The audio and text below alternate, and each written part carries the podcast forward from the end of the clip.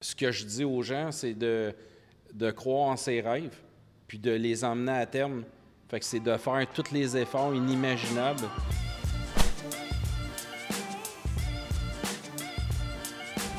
Il ne faut pas être gêné de le partager, puis euh, de dire que si on veut, on peut, puis on peut s'en sortir, Bien puis sûr. devenir plus fort.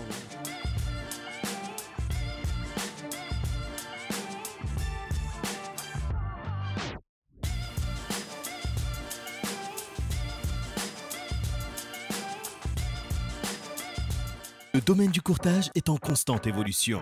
Dans une ère technologique où le changement est presque assuré et inévitable, il faut plus que jamais rester à jour et s'adapter aux tendances innovatrices de notre domaine. Vous voulez apprendre des meilleurs courtiers hypothécaires et immobiliers du Québec? Vous voulez devenir un leader dans le courtage? Voici le podcast qu'il vous faut. Les courtiers du Québec avec Seroujane Kenishalingam. Alright tout le monde, j'espère que vous allez bien. Les courtiers du Québec, un autre épisode juste pour vous, simplement pour vous. Aujourd'hui, j'ai la chance d'être avec Ray Junior Courtemange.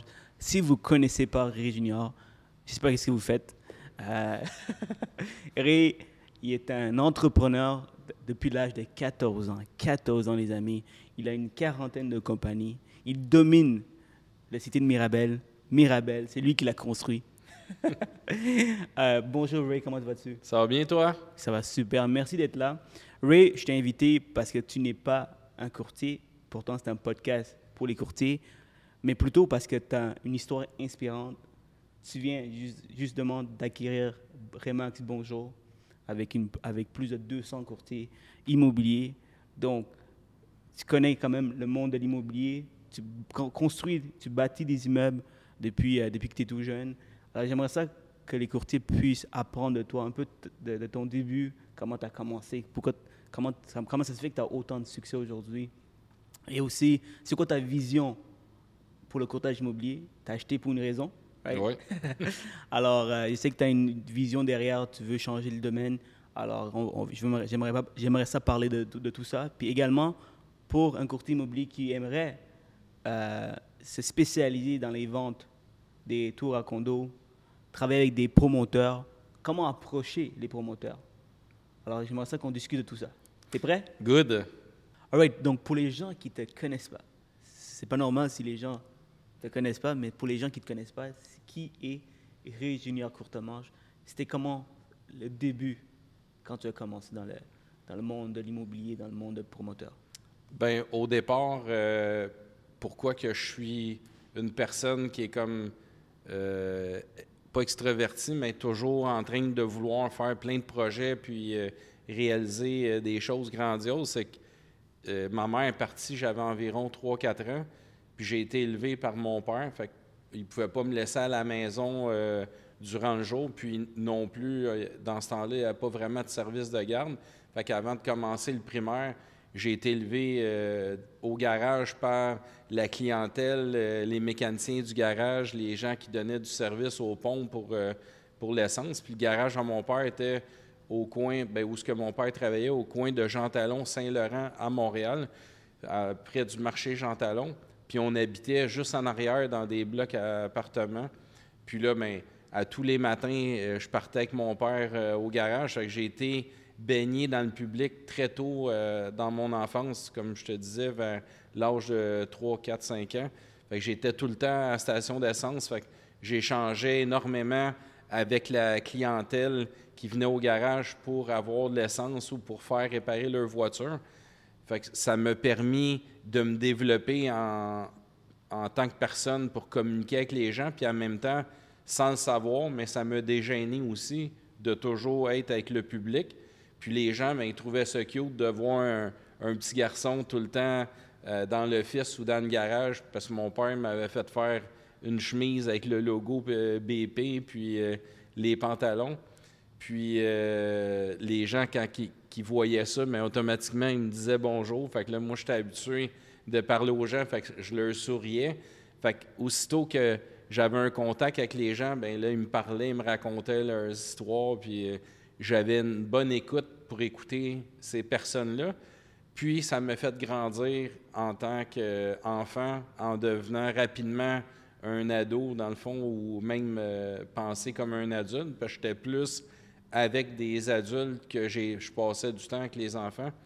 Puis quand j'ai commencé euh, la maternelle, dans le fond, j'arrivais à l'école, puis j'avais, je me lavais les mains, mais j'avais quand même toutes les ongles ra- avec de la graisse rentrée en dessous, puis les, les dessus de doigts, puis... Ça, c'est en maternelle, ça? Ouais, en maternelle. Puis là, euh, ça a commencé jeune de me faire euh, achaler par les autres, l'intimidation, parce que j'arrivais à l'école, j'étais pas clean comme les petits garçons qui sont dans un moule, qui- euh, que leur maman leur a fait un beau lunch, puis qui sont super bien habillés, parce que l'orgueil de la mère, c'est son enfant qui va à l'école avec le beau chandail, bien repassé, puis des, un beau kit pour jouer euh, au ballon chasseur ou au gymnase.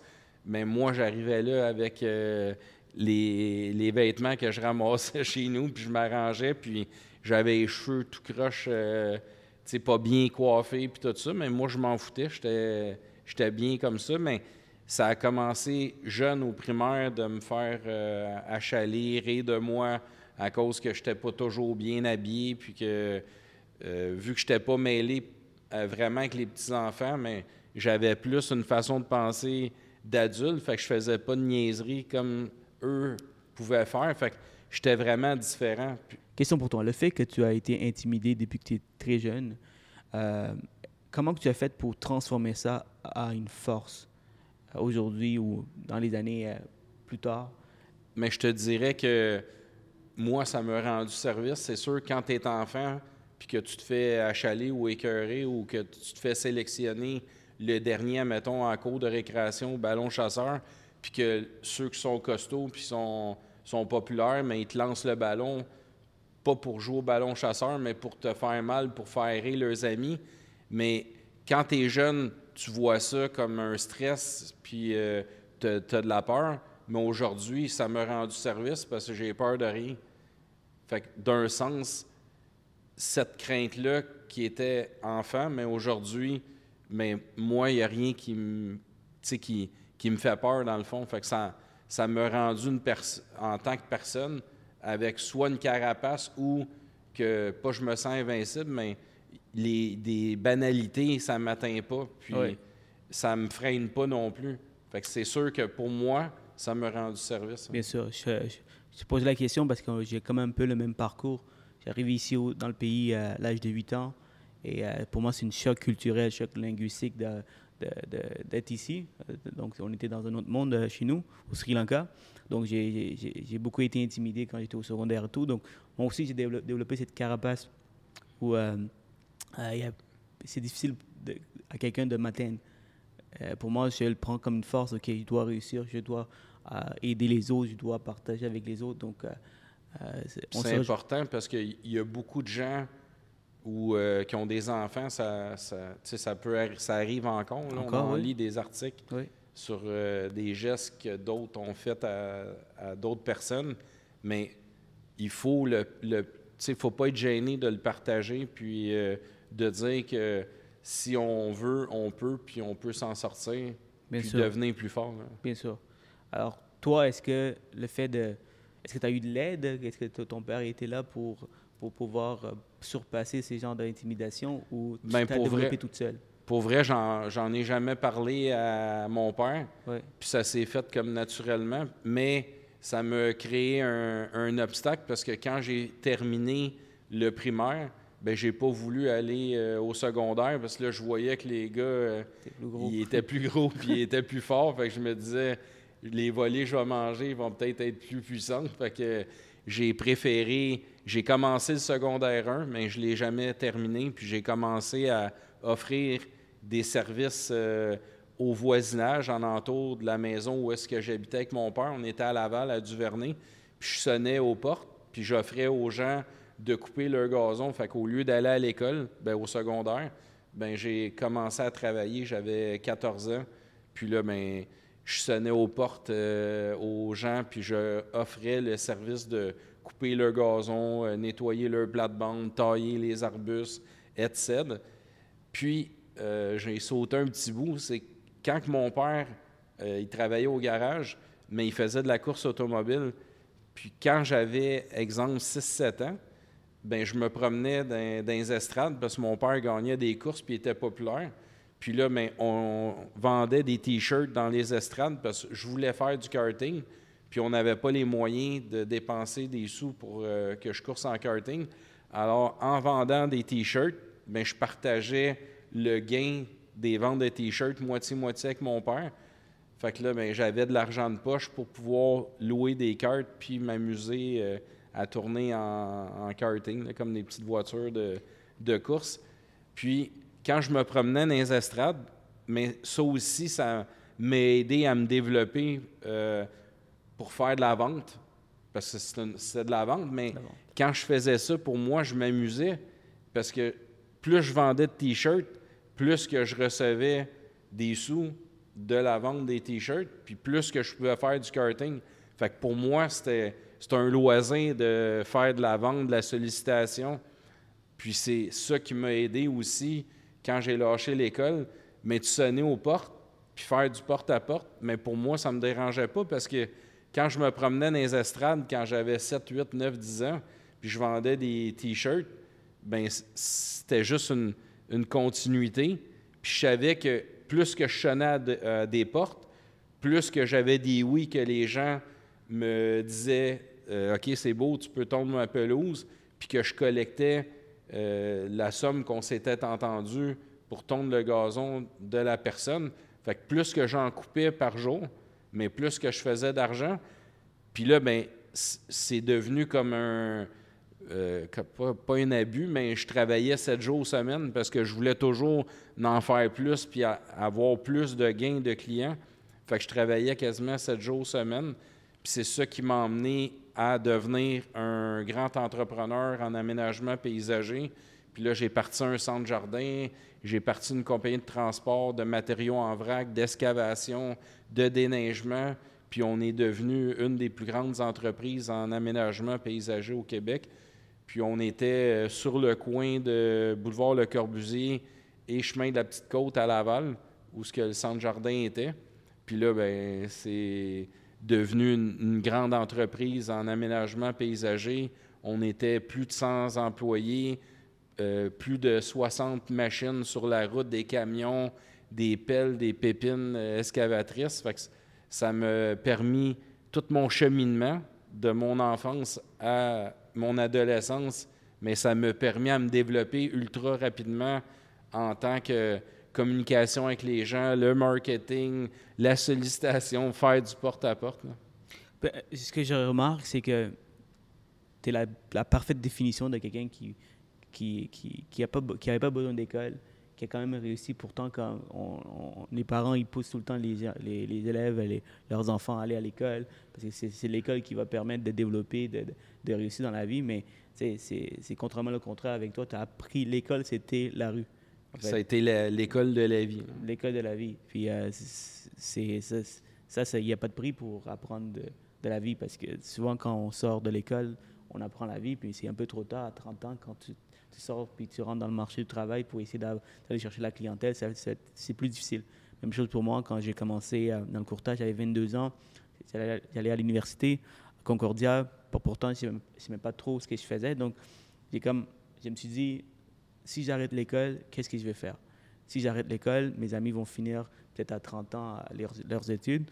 Moi, je vais commencer dans le courtage avec aucune expérience. Je n'avais même pas un poil dans, la face. Euh, j'étais très jeune, j'avais un baby face.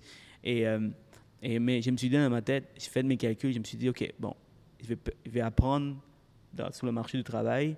Je vais tout apprendre sur le marketing, sur la prospection, sur comment parler avec les gens, comment, comment se développer. Et euh, c'est la meilleure chose que j'ai faite. Parce que l'école m'aurait appris les finances, m'aurait appris à calculer. Pourtant, euh, ils ne vont pas m'apprendre comment chercher de la business. Comment, comment, être avec toi, puis avoir une discussion. on dirait, on dirait qu'ils ne veulent pas l'apprendre aux gens. Je ne sais pas. Ça fait des, quoi, des, des centaines d'années que l'école, le système d'école n'a jamais changé. Est-ce qu'ils est vont, il va y avoir une réforme? On ne sait pas, mais l'objectif, c'est de, de, toujours continuer à apprendre. C'est ça que l'entrepreneurship nous permet de faire. Et toi, tu n'as jamais su t'arrêter parce que tu avais un obstacle devant toi. Quand tu étais plus jeune, il te manquait de l'argent pour s'inscrire au go-kart. Go-kart. Exact, ouais. Go-kart. Euh, alors, tu as décidé de vendre des t-shirts. Exact. Alors, toi, tu as toujours ré- su résoudre des problèmes depuis que tu es très jeune, puis aujourd'hui, tu résous des gros problèmes. Ce building il est en bois, c'est ça que tu me disais. Pour- Exact. Quand je posais la question, et pourquoi es-tu terminé Et tu m'as dit, non, c'est ça la finition. Exact. C'est- un, un concept de structure en bois lamelé collé.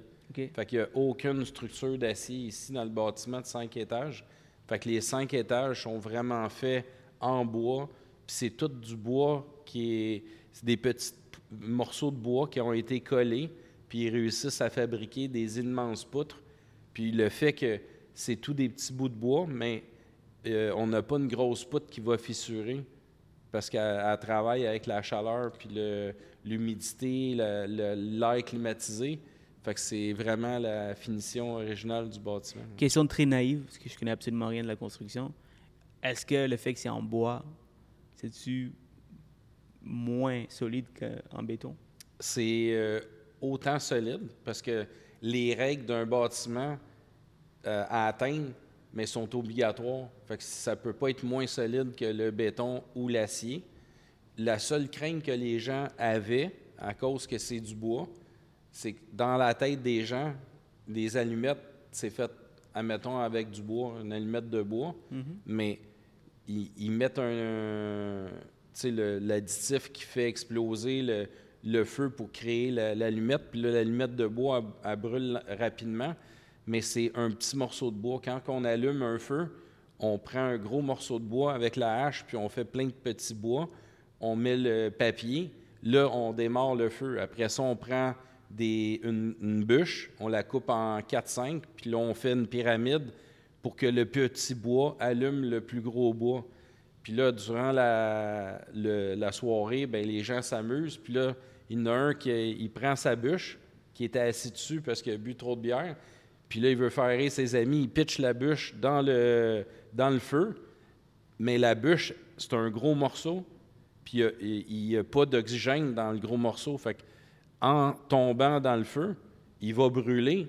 Mais le lendemain matin, à midi, vous allez regarder le feu, puis la grosse bûche, elle va avoir juste ré- réduit un petit peu parce que elle brûle très, très, très lentement. Mais c'est le même principe. C'est une structure de bois, c'est presque plus résistant qu'une structure d'acier quand que le feu est à, à maximum de, de sa chaleur puis de la fusion qui dégage de, de, pour chauffer le métal. Le métal, il va ramollir, puis il va, il va s'affaiblir, puis il va descendre, tandis que la structure de bois, elle brûle seulement qu'un centimètre à l'heure à pleine capacité d'un feu. Selon toi, est-ce qu'il va y avoir plus de construction de ce type? Ben, ça, ça s'en vient de plus en plus populaire parce que le bois il est renouvelable. Puis un bâtiment en bois, ben ça, c'est plus chaleureux, euh, c'est plus invitant. La preuve, c'est qu'on a été les premiers à faire des, quand même des gros bâtiments euh, à bureaux sur la rive nord. Puis on, est rendu à notre euh, quatrième tour à bureau qu'on a fait à date dans les derniers euh, cinq ans. Puis durant la COVID, on en a déjà euh, construit deux de cinq étages. Fait que c'est 100 000 pieds carrés de bureaux qu'on a rajouté sur la rive nord en plein COVID. Même malgré que les gens sortent de Montréal, mais les gens, il, y a beaucoup de gens en télétravail, mais les entreprises ont quand même besoin de bureaux pour euh, faire leurs opérations. Que ce qui arrive, c'est que les entreprises de Montréal, au lieu d'avoir, exemple, 200 employés dans une grande tour à bureau, ils vont garder 100 employés des gens de Montréal pour desservir les gens de Montréal, puis ils vont faire des bureaux, euh, mettons, pour cin- euh, 50 euh, employés sur la rive nord, 50 employés sur la rive sud. Puis ces gens-là qui travaillent sur la rive nord vont desservir leur clientèle de la rive nord. Fait que ça va enlever les 50 employés sur l'autoroute, ça va enlever les gens qui allaient voir ces gens-là au centre-ville. Fait que ça va aider au désengorgement des autoroutes. Je vois. On sort vraiment du sujet parce Ouais. qu'il y a tellement de choses à dire. Tu es un homme avec beaucoup d'expérience. Il, y a- il y a tellement de sujets que je peux euh, discuter, mais on va rester très extrêmement dans l'immobilier de courtage. Alors, euh, euh, pour garder l'attention des courtiers. Alors, dernièrement, tu as acheté Remax Bonjour. Oui, ben j'ai acheté, euh, on est cinq associés. OK. Fait que j'ai acheté une, une partie, une partie. euh, des actions de l'entreprise. Pourquoi, pourquoi un courtage, une compagnie de courtage? Ben, j'ai toujours été passionné par euh, le marketing, la vente, euh, puis euh, en faisant nous-mêmes beaucoup de construction immobilière, ben, plus qu'on est de gens pour promouvoir, prospecter le- nos produits, ben, pour nous, c'est une bonne façon de, d'être plus sur le terrain pour, pour vendre soit des condos Sky Blue, soit les, des maisons de ville, des villas, euh, pousser pour tout ce qu'on fait comme bâtiment commercial, industriel, institutionnel. On fait de la, vente de bureaux, comme on parlait tantôt, de bois lamelé collé.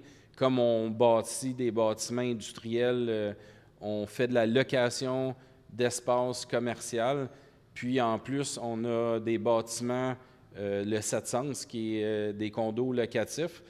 Fait que nous, à l'interne, on a des gens qui se spécialisent pour le 700, pour la location.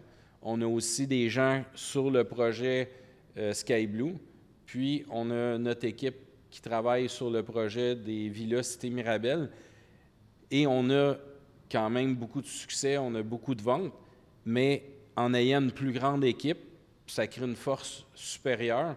Fait que les courtiers ont des clients que moi, je connais pas, mais si je suis pas lié avec un- une agence immobilière puis avec des courtiers, ben les courtiers vont emmener des clients où, où est-ce qu'ils vont faire un gain supérieur, puis les, euh, aller chercher une meilleure commission. Fait que si nous, on n'est pas lié avec eux, puis qu'on ne donne pas une rétribution, ben les courtiers ne seront pas portés à nous emmener de la clientèle.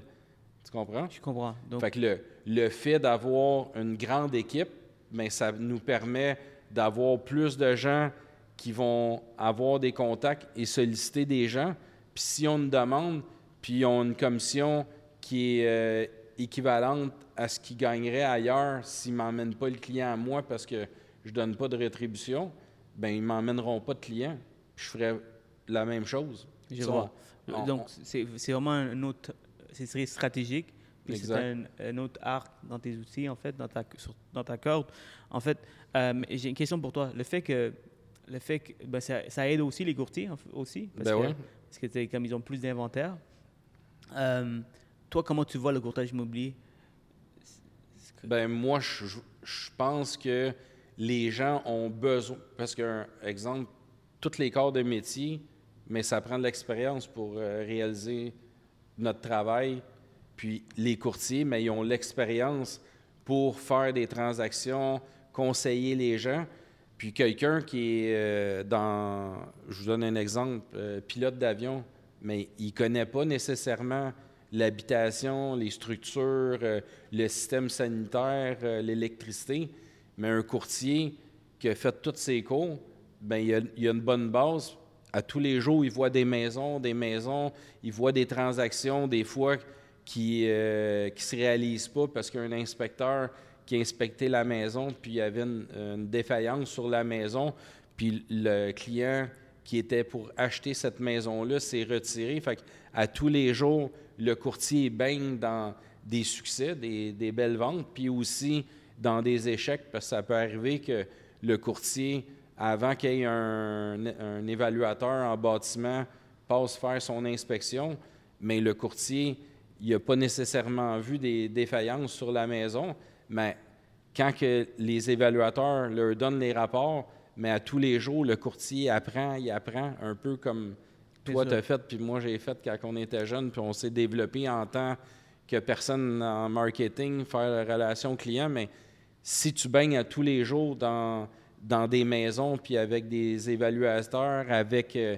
des inspecteurs en bâtiment, mais à tous les jours, ces gens-là apprennent. Fait que les gens qui n'ont pas d'expérience, c'est sûr qu'ils vont se tourner vers un courtier immobilier pour avoir des bons conseils, les enligner, puis ça permet aux gens d'être plus confortables puis en confiance pour faire leur, leur transaction. La raison pour laquelle je te pose la question, c'est euh, les courtiers amènent la valeur, puis tu crois au, au courtier. C'est une des raisons pourquoi tu tu t'es associé à. Max Bonjour. Euh, pourquoi tu penses qu'il y a certains promoteurs qui décident de, le- de le faire à l'interne sans vraiment utiliser les courtiers? Euh, Évidemment, c'est plus économique, j'imagine.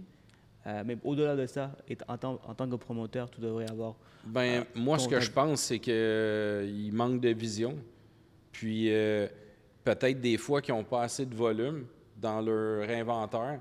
Puis, ils essayent de le vendre à l'interne, justement, pour économiser des sous, mais il faut qu'ils fassent plus de publicité pour attirer la clientèle, pour pouvoir vendre leurs produits.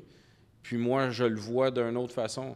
Toutes les unités qui sont vendues par des courtiers dans tous les projets qu'on réalise, mais ce qu'on donne au courtier, mais le client que le courtier nous a emmené, si on ne lui donnerait pas une rétribution, il amènerait le client automatiquement dans un autre euh, endroit où est-ce qu'il recevrait une- sa commission. Alors, moi, de mon côté, ce client-là, je ne l'aurais pas. Puis même avec ma publicité, peut-être que je n'aurais pas capté ce client-là parce qu'il était accompagné d'un courtier. Puis le courtier l'a ramené ailleurs, il n'aurait pas conseillé mon projet. Puis le fait de travailler ensemble puis de créer cette collaboration-là, ben moi, ça me crée des ventes supplémentaires que j'aurais jamais eues. Puis en même temps, ben, c'est du temps. Les, ventes, plus ils se vendent vite, moins qu'on paye d'intérêt sur les projets, moins que, que je dépense de la publicité pour aller euh, capter ce client-là. Puis là, ben, mes vendeurs euh, à l'interne, mes conseillers, ben, eux, ils répondent à la demande du marketing que je produis, que je réussis à capter ces gens-là qui viennent dans notre euh, bureau des ventes ou nos unités modèles, mais le courtier m'emmène de la clientèle que j'aurais jamais eu sans leur aide à eux. C'est c'est sûrement une façon de voir les choses que d'autres contracteurs ou d'autres entrepreneurs n'ont pas vu. C'est excellent ce que tu dis, Ray, parce qu'il y a beaucoup de courtiers qui nous écoutent, puis euh, ils veulent faire comprendre que être un courtier immobilier qui vend pour des promoteurs, ça peut être une bonne chose, ça peut être une valeur ajoutée pour les promoteurs et les courtiers. Tu viens de- tu viens d'énumérer toutes les, les, euh, les, les choses à dire à un promoteur pour convaincre. Exact. Ça, ça coûte moins cher, en- moins cher en publicité. Ils n'ont pas de, de- ils ont pas de paye, ils n'ont pas de salaire à payer à toutes ces personnes internes qui doivent vendre. Tellement sont en salaire. Il y a un salaire de base, j'imagine. Euh, et aussi, ça crée une base de données supplémentaire. C'est Ben ouais. ce courtier qui joint un promoteur, ben, il y a, ce courtier a sa base de données de clientèle. Donc, aussitôt que vous avez d'autres projets, ben, ce courtier, il va, être, il, va être par- il va participer puis il va pouvoir vous aider à promouvoir votre projet sans utiliser euh, euh, des grosses dépenses comme la publicité euh, sous, les, sous, les, euh, sous les autoroutes et tout ça. Pourtant, tu le fais aussi. Mais ça crée, ça crée une force de Ça- groupe, dans le fond. Ouais, mais parce que tu es très gros, donc tu as besoin de, de faire de- Exactement. de, de toutes les, euh, tous les moyens pour pouvoir vendre. C'est- C'était toi qui as euh, sponsorisé OD l'année passée ou euh?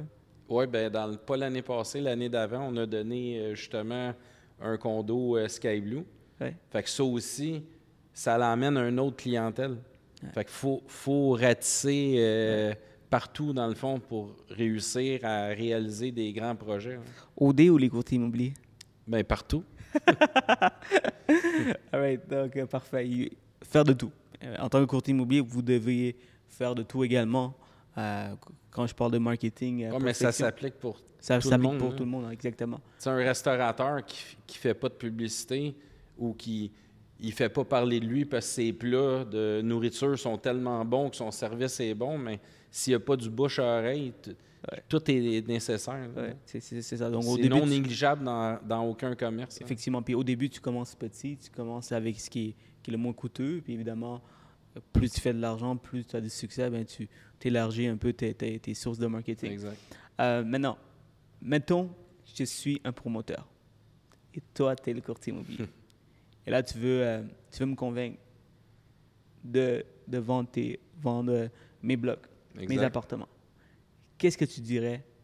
Comment que je peux convaincre un promoteur? Parce qu'il y a énormément de projets. Montréal est en croissance, toute Mirabel, partout au Québec. Il y a de la place pour construire. Il y a tellement de verdure, donc euh, il va en avoir pour euh, des centaines d'années. Alors, en- en tant que courtier immobilier qui veut se développer avec les courtiers, avec les promoteurs, pardon, parce que c'est moins de, travail.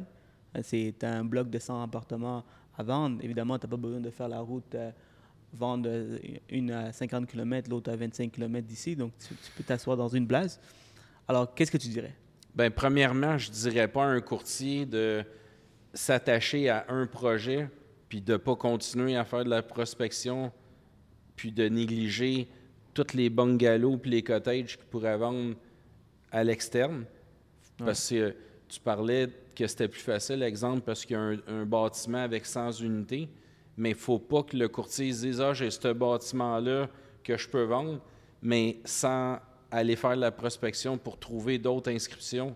Parce que c'est super important d'avoir une Plus variété de produits. Parce Ouais. si il se consacre juste sur ce projet-là, mais il y a, puis ce projet-là, ça prend un an et demi, deux ans à construire, ben le courtier n'aura pas de commission. Oui, il va avoir beaucoup de commissions plus tard, mais il va attendre un an et demi avant de- d'avoir une première paye. Fait que faut qu- absolument qu'il poursuive de la sollicitation puis continuer à, à vendre des cottages, des bungalows, des condos et d'aller voir un ou plusieurs entrepreneurs qui bâtissent des projets puis de demander juste une inscription puis de négocier une entente de commissionnement.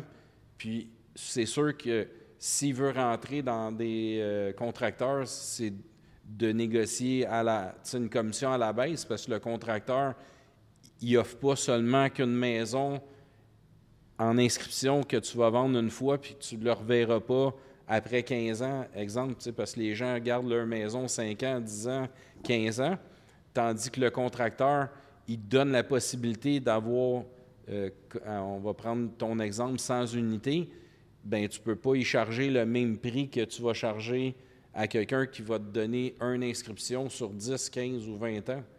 Ouais. c'est sûr, faut que tu sois agressif dans l'offre, mais ça te permet d'avoir ces unités-là supplémentaires à vendre sur le marché, tout en continuant à vendre des bungalows, des condos puis des cottages. Wow! Mine d'or, ici.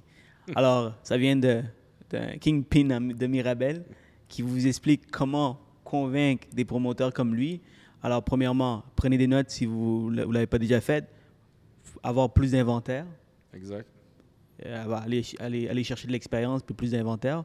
De deux, simplement négocier à la baisse dès que tu rentres puis demander une inscription. Juste une inscription pour rentrer. Par la suite, évidemment, si tu fais un- vous faites un bon travail, ils aiment, ils aiment comment vous avez, vous avez vendu la propriété. Évidemment, ça va, ça va vraiment vous ouvrir d'autres portes et pouvoir aller chercher, pouvoir avoir la chance de vendre encore plus de blocs. C'est important aussi de, de créer une relation avec les gens qui travaillent à l'interne.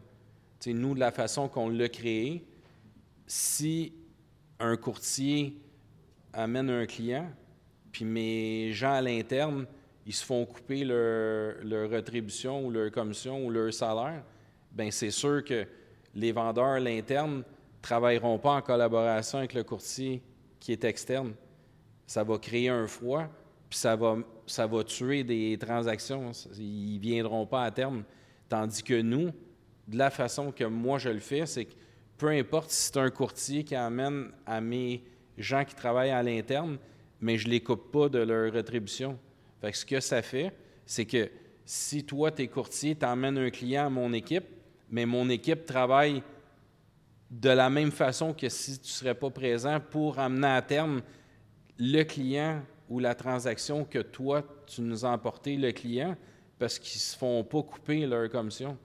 Fait que c'est comme vous devenez un team ensemble à vouloir créer puis emmener à terme la transaction. Fait que c'est encore plus puissant que d'avoir les gens à l'interne qui travaillent contre toi parce que si eux sont coupés, ben là, ils t'aideront pas dans ta transaction, ils vont te nuire plus que d'autres choses parce que tu viens de leur enlever leur salaire ou leur pain sur leur table. là. Ça, je pense que c'est une poutine inter- interne du promoteur. Et en tant que courtier immobilier, vous devriez poser ces questions, comment que ça fonctionne à l'interne, Exact. lorsque vous amenez des clients pour avoir une idée de leur démarche, comment ils fonctionnent. Et euh, si vous- ils n'ont pas la même vision que vous, vous n'êtes pas obligé d'embarquer dans, dans des projets de Non. ces, ces- de ces promoteurs. Parce que la chimie est très importante. là. Oui, absolument. Euh, ça, c'est génial. Donc, euh, guys, si vous voulez euh, convaincre des promoteurs, c'est la, bo- la- la- la bonne façon de faire. Puis euh, aussi, n'oubliez pas, c- ces promoteurs euh, vous permet d'ouvrir à plusieurs euh, opportunités. Par exemple, plus de clients. Euh, tous les clients que vous vendez ces, ces immeubles, ben, ils vont venir plus tard, 5 ans plus tard, 10 ans plus tard, pour revendre ces immeubles s'ils ont pris de la valeur. Donc, il y a énormément d'opportunités. Puis surtout si vous commencez, ça peut être une, une- une mine d'or pour vous de, de commencer de cette façon. Qu'est-ce que tu en penses? il y, a aussi euh, le client qui va voir l'inscription, exemple, pour Sky Blue, qui va communiquer avec le courtier qui l'a inscrit. Mais ce client-là, il habite sûrement quelque part. Fait qu'il va avoir une inscription double. Parce que s'il vend, mettons, le Sky Blue, mais le, le courtier qui a amené le client à cause de la, la Ouais. publicité qu'il a faite pour le Sky Blue, oui, il va faire moins de commission, mais en plus, vu que le client, à cause de la publicité que le courtier a fait, ça y amène un client de plus pour avoir l'information sur le Sky Blue. Il vend le Sky Blue conditionnel, exemple, à la vente de sa maison. Fait qu'ils viennent d'aller chercher une inscription du client qui veut acheter le Sky Blue pour euh, vendre sa maison. Fait que là, il va pousser encore plus le courtier la vente de la maison du client pour amener à terme puis qu'il plus de conditions pour l'achat du condo de Sky Blue. Ma- Amazing. Puis le promoteur n'a rien à voir avec, avec la vente. Non, puis moi, la, la vente de la maison du client que le courtier a emmené pour le Sky Blue, ben c'est direct entre eux. Moi, j'ai rien. Exactement. Alors, pour vous, c'est une force de s'associer avec, euh, par exemple, Sky Blue, parce que Sky Blue, tu as fait. euh, C'est-tu avec Sky Blue que tu as fait? Ben là, on a fait une tour de 15 étages de 170 unités. Puis là, on est en train de faire le Sky Blue 2. Alors, on devrait livrer le Sky Blue 2 en 2022. Puis on l'a démarré en plein COVID, en pleine crise. Puis on est rendu en ce moment pas loin de 105 ventes. Puis après ça, ben, on a le Sky Blue 3, un autre 170 unités. Fait qu'au total, ça va donner aux alentours de plus de 500 unités. hein. Sky Blue est devenu une marque de commerce. Exact. Euh, c'est connu. Je pense que c'est Sky Blue qui, que tu as qui était à OD. euh, OD, euh, il y, a, exactement. il y a quelques saisons. Deux saisons? OD, c'est Sky Blue, ça a été Sky une Blue. saison. Exact. Imaginez Sky, Sk- Ray qui promouvoit Sky Blue. Vous, vendez des listings de Sky Blue, donc les, les gens qui connaissent absolument rien de Sky Blue, ils font des recherches, puis vous êtes la personne qui liste. Évidemment, le client va vous appeler, donc un contact, vous avez un contact direct avec ce client. Ça se pourrait qu'il n'aime pas le Sky Blue. Je suis désolé, Ray. Ah ouais, ça se peut. ça se peut qu'il n'aime pas le Sky Blue, mais il veut acheter quelque part d'autre et vous, vous avez une bonne relation avec, ce- avec ses clients. Alors, ça crée des, des contacts phénoménaux. Donc, c'est- puissant, là. Ah c'est ouais. puissant. Moi, j'ai- si j'étais courtier immobilier, j'aurais fait... euh, j'aurais associé avec des, euh, des promoteurs. Puis, euh, je, je vais te donner un autre exemple parce que hier, j'ai fait une soirée, un 5 à 7 euh, avec quelques courtiers. Puis, c'était une soirée que je faisais visiter le projet 700 à- au courtier de Remax Bonjour. Puis, durant la soirée, le but, c'était qu'ils voient le projet 700, mais c'est le même principe si les courtiers ont une inscription. Une des craintes des gens qui vendent leur maison, c'est de ne pas retrouver une maison à leur goût ou de ne pas retrouver une maison au prix qu'ils veulent acheter en ce moment par rapport au marché qui est quand même euh, élevé. Fait que ce que j'ai expliqué aux courtiers, ben rendez les gens confortables puis dites-leur qu'au lieu d'acheter quelque chose à la presse puis de faire une mauvaise achat, si c'est ça qui est leur stress, mais rassurez-les en leur disant qu'ils peuvent aller en location pendant un an, deux ans, puis emmenez-les au 700 pour euh, se stabiliser. Puis là, pendant qu'ils habitent au 700, quand ils vont avoir comme repris confiance, puis le marché va savoir restabiliser, puis il n'y aura plus de, surenchère sur le marché, là, ces gens-là vont redevenir confortables, puis ils vont rappeler qui? Le courtier qui leur a emmené du confort, puis qui, les, a, qui emmenés dans... qui les ont sortis d'une zone de stress, puis qui les ont emportés dans, dans un endroit où est-ce qu'ils sont bien, Puis là, ben, quand ils vont être prêts à racheter une autre propriété, ben, ils vont encore appeler le même courtier qui, leur a vendu leur maison, qui, leur ont donné euh, un gain sur leur maison parce que là, les gens, ils sont prêts à payer plus cher pour un- une propriété. Fait qu'ils leur ont fait faire du profit. Ils ont ramenés dans une zone de confort en leur donnant la stratégie d'aller en locatif temporairement. Puis, quand le marché se stabilise puis il n'y a plus de surenchère, ben là, ils vont recommencer à travailler avec eux dans un an ou deux. Fait que tu peux te monter une banque de clients pour le futur qui vont aller en locatif. C'est pour ça qu'on a visité le projet, pour qu'ils soient confortables, puis qu'ils connaissent le projet, puis qu'ils puissent bien le vendre, bien le partager à leur clientèle. hein. Je vous avertis, pour avoir ce genre de, ce genre- de conseils, vous devriez être avec Remax. Bonjour. Ouais. Eh, parce que vous pouvez seulement le voir ici. Alors, hey, c'est excellent. Euh, question pour toi. Euh, maintenant, étant courtier hypothécaire, Ouais. on peut faire la même chose. Ben oui. Euh, maintenant, qu'est-ce qu'un promoteur attend des courtiers hypothécaires? Parce que vous avez tendance à travailler avec des, des banques directement, des spécialistes hypothécaires. Pourtant, un courtier hypothécaire a plusieurs options. Un client qui ne qualifie pas, ben, on n'a pas besoin de casser la tête. Le courtier va trouver une autre solution. Il va reprendre le client sans nécessairement réexpliquer la situation à une autre personne. C'est plus simple. Moi, je trouve que c'est plus simple pour un courtier immobilier qui ne travaille pas avec des courtiers hypothécaires. Je ne sais pas qu'est-ce que vous faites. Vous devriez travailler avec des courtiers hypothécaires. Et les promoteurs aussi, je ne sais pas ce que vous faites. Vous devriez être avec les courtiers hypothécaires. Ben nous, nous, on est avec euh, des courtiers hypothécaires, puis on est aussi rattaché avec des institutions financières. Attends, attends, attends. Courtier hypothécaire, souvent, les gens se trompent entre courtier et spécialiste hypothécaire. Je parle, tu parles vraiment de courtier qui, qui est indépendant, qui travaille pour un cabinet. Exact. OK, parce qu'il y a du monde qui appelle les spécialistes des courtiers. OK, tu, tu travailles avec les deux. Oui. Alors, ma question maintenant, si, pour un courtier de développer une entente avec un promoteur, qu'est-ce qu'un promoteur recherche? Ben, ce qu'un promoteur recherche, c'est justement de ne pas avoir de refus. Fait que si c'est un courtier qui n'est pas un, un bon guerrier, puis que à chaque fois qu'on y envoie un client, parce que nous, pour que ce client-là signe une transaction, ben nous, c'est une vente. Fait que si la vente ne se réalise pas à cause que le courtier travaille pas bien, puis qu'à chaque fois qu'on lui donne un, un lead, mais qu'il ne l'amène pas à terme, ben c'est sûr qu'on ne voudra pas continuer avec ce courtier-là. Bien sûr. Parce que pour nous, dans notre tête, on a fait tout notre travail, tous les efforts inimaginables pour emmener à terme une transaction. Puis là, nous, la transaction est faite, on est content. Mais là, ce qui manque, c'est le financement hypothécaire.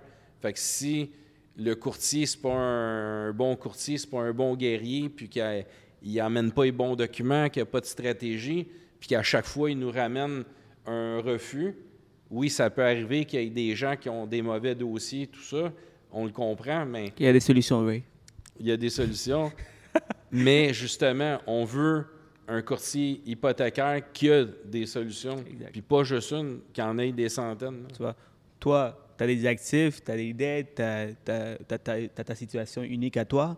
Moi, j'ai ma situation unique à moi. Exact. Et chaque personne a leur situation unique. Donc, envoyer directement dans une banque pensant que c'est la banque qui va, qui va bender, ou comment, je sais pas comment dire en français, mais qui va s'ajuster pour, euh, pour remplir, qui a accepté les conditions de ses clients, Ah. c'est c'est pas toujours le cas. Ben chaque banque, ils ont leurs critères à eux. Donc, des fois, un courtier hypothécaire, il sait à qui envoyer. Plusieurs, par exemple, si le, client, je, je rentre dans la technicalité des choses là, j'espère qu'il ne va pas te perdre. à, la, fin- à la fin- à la fin de la journée, je suis un courtier hypothécaire. Donc, mettons que ces clients ont plusieurs actifs, plusieurs immeubles, Desjardins, leur offset, comment ils éliminent ces immeubles, comment ils vont rentabiliser les immeubles pour créer euh, plus de, De valeur. valeur, puis permettre d'aller chercher un plus gros emprunt, parce que plus on a de- des immeubles, ça vient diminuer le- le- la capacité d'emprunt du client. Exact. Mais si c'est des propriétés locatives, Desjardins, ils ont leur calcul pour voir combien qu'on peut qualifier. TD, alors, ils ont leur propre calcul. Scotia a leur propre calcul. Ah, Donc, chaque, chaque institution financière, ils ont, ils, ont leur, ils ont leur valeur de risque, puis ils le calculent différemment. exact. Fait que- toi, par exemple, tu ne peux, pas- tu peux pas savoir quel cli- quelle banque envoyer si, mettons, que tu travailles avec des spécialistes directement. Tandis qu'un courtier, il sait exactement. Donc, je pense qu'un courtier qui a de l'expérience, qui connaît ses produits, ça peut juste être bénéfique. Donc, tu devrais plus en plus travailler avec des courtiers hypothécaires. Exact. C'est vrai. Ah ouais, c'est parfait. Donc, euh, je, suis, je suis très content que tu vois, tu vois, tu, tu- tu vois le bon côté des courtiers hypothécaires, euh, car je vois beaucoup de promoteurs. Parce qu'un courtier, il va analyser le dossier du client, puis il va l'emmener à la bonne institution financière qui va avoir un appétit pour ce client-là, tout dépendamment de son portefeuille financier, de ses REER, de ses propriétés, de ses dettes. Puis toi, en tant que courtier hypothécaire, ben tu vas étudier ce client-là, puis tu vas l'emmener à la bonne institution financière où ce que toi, tu sais qu'ils vont dire oui selon le portrait de ce client. euh, souvent, un courtier qui a de l'expérience, il dit non. Honnêtement, euh, Ray, casse-toi pas la tête, il n'y a rien à faire. Le, courtier a de l'expérience, il a dit qu'il n'y a rien à faire. Donc, c'est- mieux pour toi de consacrer ton, ton temps à amener un autre client pour la même, le, même, le même immeuble. Euh, maintenant, parlons des. euh, un autre obstacle que les courtiers ils vont avoir, c'est la banque qui rémunère les promoteurs. On est dans un, on est dans un podcast de courtier, donc il n'y a pas de tabou ici, parler de tout ça. C'était à l'aise? Ouais. OK, good. C'est simple. Euh, donc, évidemment, nous, en tant que courtier hypothécaire, on peut rémunérer les promoteurs. C'est quoi l'approche qu'on doit avoir avec les promoteurs? Parce que, évidemment, vous travaillez fort, je comprends que vous voulez avoir une rétribution. Alors, qu'est-ce qui peut, comment qu'on peut s'ajuster pour que tout le monde soit gagnant? Ben, pour moi, ma, ma perception de ça, je m'attends pas d'avoir une rétribution de ta part. Ce que je veux, c'est que tu m'emmènes une autorisation de financement pour tous les efforts que j'ai faits, moi, pour emmener à un client d'acheter mon produit. Fait qu'un coup que mon produit est vendu, moi, ce que je m'attends de toi, c'est d'avoir une acceptation hypothécaire. OK. Fait que pour moi, c'est pas, c'est pas important que tu me donnes 500 ou 1000 de rétribution. là. Mais ça serait bien, non? Ben, ça pourrait être bien, mais j'aime mieux que tu m'emmènes un oui avec un- une lettre d'approbation euh, hypothécaire qu'un 500 Parce que si tu m'emmènes des, des non, parce que tu n'es pas assez fort, puis que tu n'as pas les bonnes stratégies, puis tu sais pas où enligner le, le, le portrait de- du client que moi j'ai fait une vente, ben pour moi c'est plus nocif de perdre ma vente parce que tu as mal fait la job que de recevoir 500 ou 1000 Amazing, guys. Si vous écoutez ça, c'est un autre mine d'or pour les promoteurs qui, qui nous regardent aujourd'hui. Euh, à la place de travailler sur le volume et juste avoir de la rétribution, vous tu travaillez sur la qualité, tu travailles avec, des- Exact. avec du monde qui peuvent aller chercher un financement rapidement. Puis en même temps, pour les courtiers immobiliers euh, qui cherchent des bons courtiers hypothécaires, donc ça peut, ça peut juste être gagnant pour vous également. Juste envoyer une banque qui vous donne l'argent, mais la majorité de vos dossiers, ça passe pas parce que la banque accepte seulement leurs critères à eux. Exact. Alors, euh, selon toi, c'est. Mais mettons, mettons qu'on donne une rétribution. Ben, moi, pour vrai, ça ne m'attire pas du tout. Non, OK. Ce qui m'attire, c'est un, un gagnant qui va m'emmener des euh, acceptations hypothécaires. All right, great. Donc, euh, merci beaucoup. Je pense que les courtiers qui nous écoutent aujourd'hui vont adorer ce que, que- ce que tu nous as Ça partagé. me fait plaisir. Euh, beaucoup de valeur ajoutée, surtout pour les courtiers qui veulent se spécialiser là-dedans.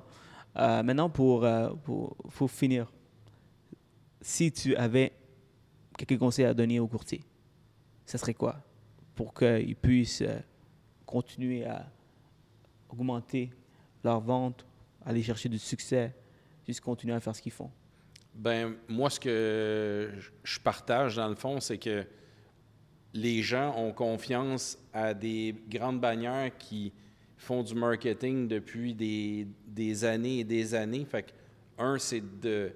Si tu es courtier, puis que là, tu as le goût d'être Ray Junior, courtier immobilier, puis que personne connaît Ray Junior, courtier immobilier, mais tu risques d'avoir moins de crédibilité quand tu vas cogner aux portes pour avoir des inscriptions. Alors, euh, je pense que c'est vraiment important de s'affilier avec une bannière qui est reconnue, où est-ce que les gens qui vont avoir des propriétés à vendre, mais qui se sentent en- dans, dans une zone de confort, parce que c'est plus facile à ce moment-là d'avoir des inscriptions, puis d'avoir beaucoup d'inscriptions en faisant des efforts pour aller les chercher, de faire de la sollicitation. Fait qu'au lieu de cogner, je te donne un exemple, Ray Junior, agence immobilière, puis que personne qui connaît Ray Junior, agence immobilière, je vais peut-être cogner à 50 portes pour avoir une inscription. Puis si les gens sont attachés avec une image et une bannière qui est respectée, qui est connue depuis longtemps, exemple Prémax Bonjour, mais au lieu de cogner à 50 portes pour avoir une inscription, ils vont peut-être cogner à 10, 15, 20 portes. Ils vont, ils vont réduire leurs efforts pour avoir plus d'inscriptions. Fait c'est important d'être l'image, la bannière, euh, la structure, l'équipe. C'est important aussi de travailler en équipe. C'est ce que j'expliquais aussi hier à, notre 5 à 7. C'est que dans Remax Bonjour, on est plus de 200 courtiers. Puis, ce que je leur expliquais, c'est que quand ils vont voir leur euh, fil des réseaux sociaux, même si ce n'est pas leur inscription, puis ils voient une inscription de leur confrère qui est dans l'équipe de Remax Bonjour, puis tu vois, euh, toi, tu as une maison, puis je la vois passer, puis tu es dans mon équipe Remax Bonjour, ayez pas peur de liker l'inscription, partager. Pourquoi? Parce qu'il y a peut-être quelqu'un sur mon fil à moi qui va voir le partage de ton inscription, qui va être sur ma page. Puis si c'est quelqu'un qui me connaît, puis que c'est dans mon environnement qui voit le partage que j'ai fait, ils vont m'appeler moi. Puis je, je, vais rencontrer les gens, puis je vais aller faire la visite de ton inscription. Puis c'est pas moi qui ai fait les efforts pour trouver cette inscription-là, puis qui l'a mis sur le marché mais parce que je l'ai partagé, ton inscription sur ma page, bien, les clients ou les gens qui sont sur mon, fil de mon réseau, euh, soit Facebook ou LinkedIn, ils vont m'appeler. Je vais emmener le client visiter ta propriété, puis je vais réaliser une transaction, fait que je vais avoir une commission de collaborateurs. Mais je remarque que dans le système, que ce soit une autre bannière ou la nôtre, il, y en a plein qui ne font pas ça. Qui font pas ça on dirait qu'ils ont peur de le faire en disant ben je vais faire ça puis ça va nuire mes inscriptions. Mais c'est pas vrai parce que plus que tu vas avoir de la variété puis des inscriptions sur ton fil de Facebook ou de LinkedIn ou Instagram mais plus que tu vas attirer l'attention plus que les gens vont se souvenir que tu es courtier immobilier puis un jour, quand ils vont avoir une propriété à acheter ou une propriété à vendre, vu qu'ils en ont vu régulièrement passer à tous les jours au moins un, partage ou une inscription, ou même deux ou même trois, parce qu'on a seulement que 3 ou 4% de nos gens qui sont sur nos fils de nos réseaux sociaux qui vont voir ce qu'on a partagé, ou même moins que ça. Fait même si vous en partagez deux, trois par jour, des belles... Euh, des belles propriétés un beau texte qui est intéressant, mais un, vous vous faites connaître avec des inscriptions des membres qui sont dans la même euh, agence. C'est mind-blowing. Je vois que c'était un maître du marketing. Puis tu viens, tu viens de me faire ouvrir les yeux, Ray. Tu sais pas à quel point. Si j'étais courtier immobilier, j'appliquerais cette euh, tactique tout de suite. Ben moi, à chaque fois, je toucherais à mon sel, puis j'irais voir mon fil, mais je partagerais toutes les inscriptions des autres courtiers qui sont dans mon équipe? absolument. Ça, c'est un blocage des courtiers immobiliers de partager parce qu'ils disent, bon, euh, si je partage, le client va directement aller voir cette personne. Non, pas nécessairement. S'il est dans votre réseau à vous, il va être plus à l'aise de vous contacter pour poser des questions sur la propriété que vous avez partagée. Donc, c'est très, très smart, c'est très intelligent de faire ça. Euh, wow, oui. ça, c'est vraiment puissant. Moi, si je serais courtier, toutes les inscriptions des autres courtiers qui sont dans la même agence que moi, ben, tous les jours, j'en partagerai au moins trois. Fait que ce que ça fait, c'est que sur le marché, je deviendrai celui qui a le plus d'inscriptions, qui aurait le plus d'appels pour justement tout mon réseau m'appellerait moi parce qu'ils sont plus confortables avec moi que toi parce que toi, ils ne te connaissent pas, fait qu'ils ne t'appelleraient pas.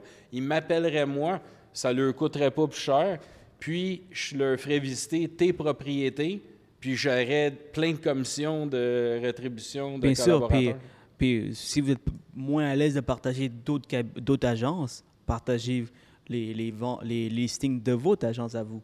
Alors, comme c'est ça, ça. c'est comme ça, ben, vous Exact. allez au moins avoir, euh, euh, vous, allez, vous allez être plus confortable. Puis, qu'est-ce que vous pouvez marquer pour, si vous avez encore d'autres blocages? C'est simplement dire, appelez-moi si vous avez, si vous avez besoin de plus d'in- d'informations. Exactement. That's it, that's all. Dans, dans le texte, Surtout, surtout quand tu commences et tu n'as aucun inventaire, ça peut prendre six mois avant que tu puisses avoir ta première inscription. Mais si tu commences à faire ça dès le départ, mais du jour 1, tu, peux être. tu as des inventaires. Tu as des inventaires du jour 1 parce que ton tout l'inventaire de ton agence disponible. hein. Si. Wow! ça, ça, ça vaut, ça vaut des milliers de dollars. c'est ça que j'ai partagé hier, justement, Ouais. à notre 5 à 7, parce que j'ai remarqué qu'il y a presque aucun courtier qui like les inscriptions des autres courtiers de la même agence, puis encore moins faire des partages. Mais au contraire, moi, je les partagerais toutes. J'en partagerai au moins trois par jour, 7 jours semaine. Fait que ça me fait 21 partages par semaine. Par mois, je suis rendu à 84, puis par année, c'est 84 fois 12. Fait que je serais le courtier qui aurait le plus d'inscriptions au Québec. Hey, même les courtiers hypothécaires qui nous écoutent, vous pouvez aussi partager les, les listings des courtiers immobiliers. Surtout ceux, ceux avec qui vous avez des ententes, euh, vous avez des, euh, des partenariats, ils vont vous, simplement vous adorer encore plus. Exact. Ça, c'est. euh, puis en plus, vous aider parce que vous allez, ils vont chercher encore plus de visibilité pour leur listing. Donc, c'est super magique. Wow! Juste avec ça, on peut finir, closer le podcast, puis les courtiers vont avoir assez. À l'aise financièrement. Oui, eh, mon Dieu, c'est magique. Eh, regarde, oui, ceci, depuis que j'ai commencé le podcast, il y a, il y a presque un an, j'ai commencé avec, durant le confinement et jusqu'à aujourd'hui, ma business a, a, a quadruplé, 10x. Euh, pourquoi? Parce que chaque fois que quelqu'un me partage, je partage avec tout le monde ici. Exact. Puis de plus, j'applique. Alors, clairement, je vais appliquer ce que tu as dit, certaines choses que tu as dit, euh, surtout pour les promoteurs, parce que je fais du financement alternatif, donc ça peut être super intéressant d'avoir des contacts, surtout pour toi. Et aussi, pour les courtiers immobiliers, ben, je, vais, je vais commencer à partager parce que, pour vrai, j'ai juste pas pensé à ça. Les courtiers, peut-être courtiers immobiliers, ont peut-être un blocage, mais moi, j'ai juste pas pensé à ça. Euh, donc, euh, wow, merci beaucoup, Ray. Merci. Donc, Merci à tous. Guys, merci d'être là aujourd'hui. Please, please, ce que je vous demande, c'est partager, euh, commenter ce que vous avez vraiment aimé de, cet épisode. Likez surtout, ça augmente l'algorithme. Euh, puis YouTube va permettre de partager à d'autres personnes. Et si vous voulez aussi partager avec d'autres personnes, que ce soit euh, avec le bouton share ou simplement euh, ré- référer ce podcast à un autre de vos collègues, comme ça tout le monde peut apprendre des meilleurs. Alors, Ray, pour finir, deux questions pour toi. J'aimerais euh, rajouter quelque chose. Si les gens, parce qu'on n'a pas eu la chance d'en parler, Oui, bien sûr. euh, qui veulent en savoir plus à mon sujet, euh, vous pouvez acheter mon livre que j'ai fait durant le confinement. Le livre Le bâtisseur visionnaire, il est en vente partout dans les librairies du Québec et aussi sur euh, Amazon, tous les sites inimaginables où est-ce qu'on peut acheter en ligne. Puis, euh, T'as une copie pour moi aujourd'hui? non, j'en ai pas. Ils sont tous distribués Ah, par euh, euh, Un Monde Différent et euh, la distribution ADP, qui est une division de Québécois. Fait que c'est vraiment une grosse machine. Puis eux, ils s'occupent de toutes les ventes. Fait que ça, Moi, ça je- me permet à moi de me libérer, puis de faire des podcasts avec toi, puis de m'occuper de mes projets. Fait que j'ai pas d'inventaire de livres. Fait qu'ils sont tous disponibles dans les librairies du Québec et sur tous les sites euh, d'achat en ligne pour les livres. Puis dans le livre, j'explique de mon jour 1 aller après la pandémie. Fait que les gens ils vont voir plein de trucs, plein de stratégies, plein de projets que j'ai faits, des échecs que j'ai dû euh, surmonter autant dans ma vie euh, personnelle, à mon enfance, à mon adolescence, puis des échecs en affaires et des succès. Fait que ça l'emmène énormément de trucs et des stratégies. Puis même pour le sport, euh, je pilote de course, j'ai coursé aux États-Unis en NASCAR euh, américain, euh, dans des grands circuits américains. Puis jamais personne n'aurait pensé que j'aurais pu atteindre ce niveau-là en course automobile.